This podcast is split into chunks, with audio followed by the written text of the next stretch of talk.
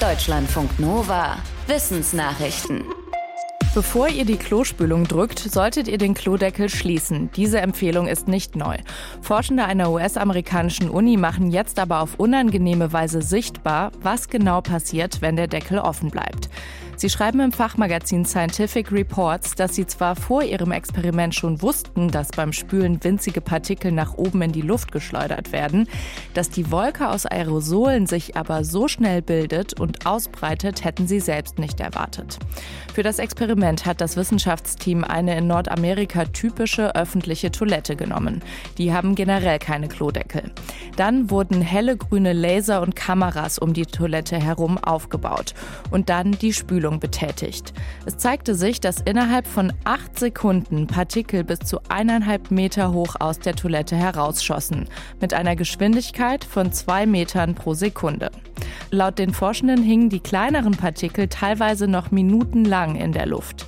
Sie weisen darauf hin, dass andere Studien schon gezeigt haben, dass dabei nicht nur Partikel unserer eigenen Ausscheidungen durch die Luft gewirbelt werden, sondern auch potenzielle Krankheitserreger von anderen.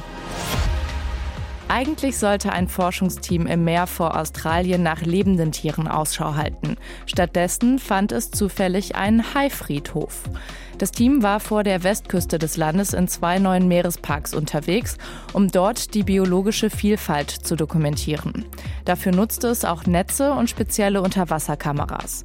Bei einer Untersuchung förderte das Netz aus mehr als 5000 Metern Tiefe ziemlich viele versteinerte Haifischzähne zutage, und zwar mehr als 750 Stück. Die stammen laut den Forschenden sowohl von modernen Haiarten wie Mako und Weißenhain als auch von ausgestorbenen Arten, zum Beispiel von einem Vorfahren des riesigen Megalodons. Die Forschenden waren erstaunt, dass sich die Zahnfunde nur auf einen kleinen Bereich des Meeresbodens beschränkten.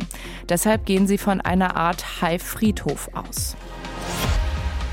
Steigende Energiepreise machen sich nicht nur bei den Heizkosten bemerkbar, sondern auch bei Tierbestattungen. Denn wer sein geliebtes Haustier einäschern und bestatten lassen möchte, muss jetzt in Deutschland mehr bezahlen. Das liegt laut dem Bundesverband der Tierbestatter zum einen daran, dass die meisten Krematorien ihre Preise erhöht haben. Und zum anderen liegt es an den Benzinkosten. Denn die Tierbestatter holen die Tiere ab und fahren dabei oft lange Strecken.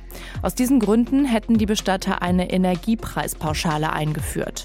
Die Kunden hätten bisher viel Verständnis dafür gezeigt. Wenn ein Haustier stirbt, gibt es vier Möglichkeiten für eine Bestattung. Einäscherung in einem Tierkrematorium, Bestattung auf einem Tierfriedhof, Bestattung auf dem eigenen Grundstück, wenn es nicht in einem Trinkwasserschutzgebiet liegt und wenn die Gemeindesatzung es erlaubt. Oder das Haustier beim Tierarzt lassen. Forschende haben die älteste bisher bekannte DNA entschlüsselt. Sie ist ungefähr zwei Millionen Jahre alt, wurde im Norden von Grönland entdeckt und stammt nicht von einem einzelnen Lebewesen, sondern ist eine Mischung aus Resten von vielen Tieren und Pflanzen. Die Forschungsgruppe hat mit dem Erbgutmix rekonstruiert, wie es vor zwei Millionen Jahren in Grönland aussah. Der Studienleiter sagt, stellen Sie sich vor, Sie stehen am Meer und die Sonne scheint. Neben ihnen fließt ein Fluss ins Meer. Es gibt einen artenreichen Wald, in dem Hasen und Vorfahren der Rentiere und elefantenähnliche Tiere umherstreifen. Dass die Genfragmente von damals bis heute erhalten geblieben sind, liegt laut den Forschenden daran, dass sie unter Eis begraben waren und dass sie an den Mineralien im Boden von Grönland besser haften konnten. Die Forschenden hoffen, dass in ähnlichem Boden auch anderswo auf der Welt, zum Beispiel in Afrika, noch mehr ganz alte DNA gefunden wird. In Deutschland gibt es zwar Nichtraucherbereiche, zum Beispiel an Bahnhöfen oder in Restaurants und Kneipen. E-Zigaretten und Tabakerhitzer dürfen in solchen Bereichen in Deutschland aber grundsätzlich benutzt werden, außer in Hessen. Das sollte sich ändern, sagt das Deutsche Krebsforschungszentrum. Es hat eine Umfrage in Auftrag gegeben und dabei kam raus, dass gut drei Viertel der über 1000 Befragten der Meinung sind, dass es in Nichtraucherbereichen auch verboten sein sollte, E-Zigaretten oder Tabakerhitzer zu benutzen.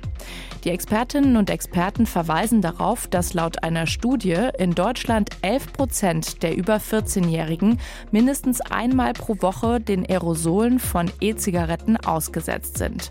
Da seien zwar weniger Schadstoffe drin als in Tabakrauch, aber die Weltgesundheitsorganisation empfiehlt, dass auch E-Zigaretten und Tabakerhitzer nicht in Innenräumen und Nichtraucherbereichen benutzt werden sollten. Laut einem internationalen Vergleich kommt Deutschland in Sachen Tabakpräventionsmaßnahmen aktuell nur auf Platz 34 von 37. Zu Weihnachten schauen viele Menschen in Deutschland lieber einen Film, als in einen Gottesdienst zu gehen. Zu diesem Ergebnis kommt eine repräsentative Umfrage der Universität der Bundeswehr München. Dieses Jahr sagten nur 15 Prozent der Befragten, dass sie an Heiligabend in die Kirche gehen werden. Vor Corona waren es noch 24 Prozent gewesen.